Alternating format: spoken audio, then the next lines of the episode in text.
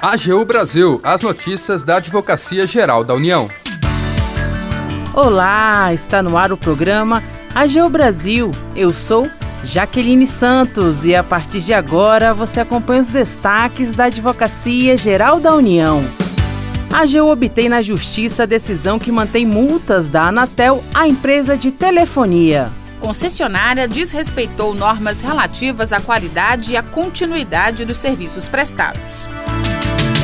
E você também vai ouvir. Você sabe o que é o estado de coisa inconstitucional? A AGU explica. Siga as redes sociais da Advocacia Geral no Twitter, YouTube, Facebook e Instagram. E acompanhe também as notícias no portal gov.br/agu.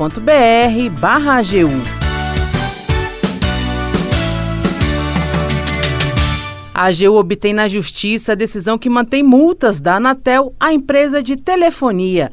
Detalhes com a repórter Larissa Graciano. A AGU obteve decisão judicial que reconheceu a regularidade das multas impostas pela Agência Nacional de Telecomunicações, a Anatel, a uma empresa de telefonia que desrespeitou normas relativas à qualidade do serviço de telefonia fixa e às obrigações de manutenção de sua continuidade e devido atendimento.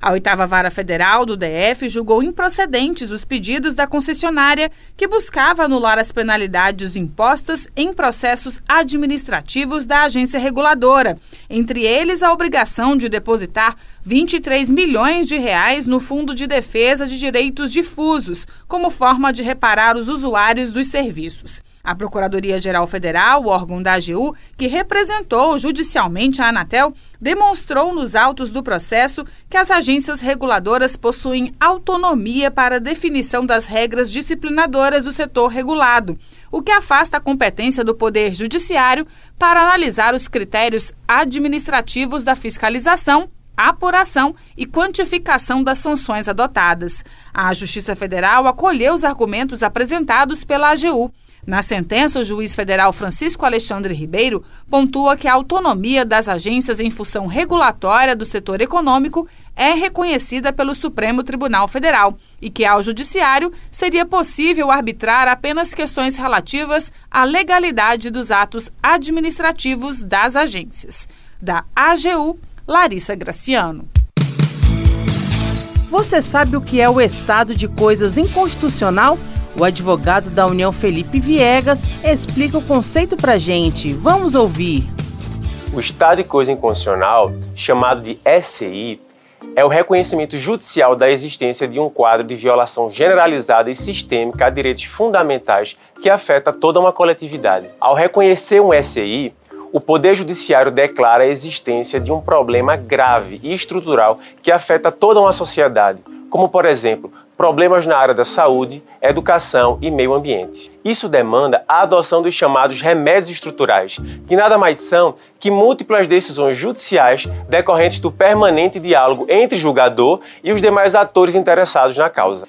A técnica do Estado de Coisa Constitucional foi criada pela primeira vez pela Corte Constitucional Colombiana no ano de 1997. No Brasil, o primeiro caso de reconhecimento formal do estado de coisa inconstitucional ocorreu em 2015, no julgamento da ADPF 347, em que o Supremo Tribunal Federal identificou haver um estado de coisa inconstitucional no sistema penitenciário brasileiro face às violações à dignidade e à integridade psíquica dos presos, decorrente de ações e omissões imputadas ao poder público. Os ministros do Supremo Tribunal Federal entenderam que a DPF 347 cumpriu os requisitos mínimos para o reconhecimento do estado de coisa inconstitucional, uma vez demonstradas as ocorrências dos seguintes fatores: 1. Um, transgressões sistêmicas à dignidade dos presos.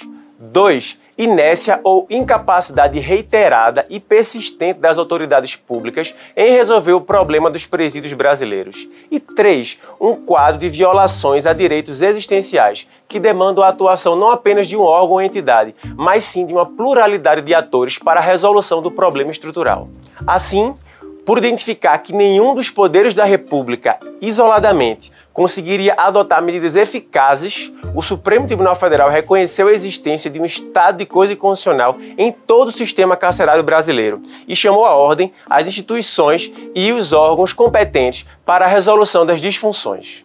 Além desse caso, outros temas estão no STF para o reconhecimento do estado de coisa constitucional, como, por exemplo, o desmatamento ilegal da floresta amazônica, a política de segurança pública do estado do Rio de Janeiro e as condições desumanas de vida da população em situação de rua no Brasil. Portanto, o reconhecimento de um estado de coisa inconstitucional nada mais é do que uma ferramenta utilizada pelo Poder Judiciário para resolver problemas estruturais, cuja solução, em razão da complexidade, não é obtida por uma simples decisão judicial, mas a partir de decisões provenientes do diálogo entre os poderes e da participação da sociedade.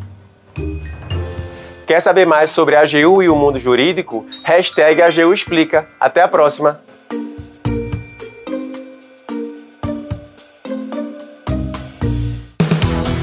O AGU Brasil fica por aqui. Você pode acompanhar as notícias do trabalho da instituição no portal gov.br/agu e em nossas redes sociais. O programa é produzido pela equipe da Assessoria de Comunicação da Advocacia Geral da União. Tem apresentação de Jaqueline Santos, edição de Larissa Graciano e trabalhos técnicos de André Menezes.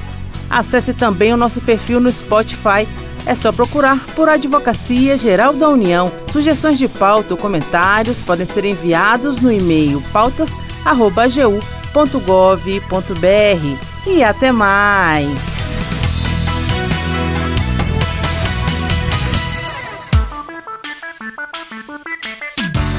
AGU Brasil, os destaques da Advocacia Geral da União.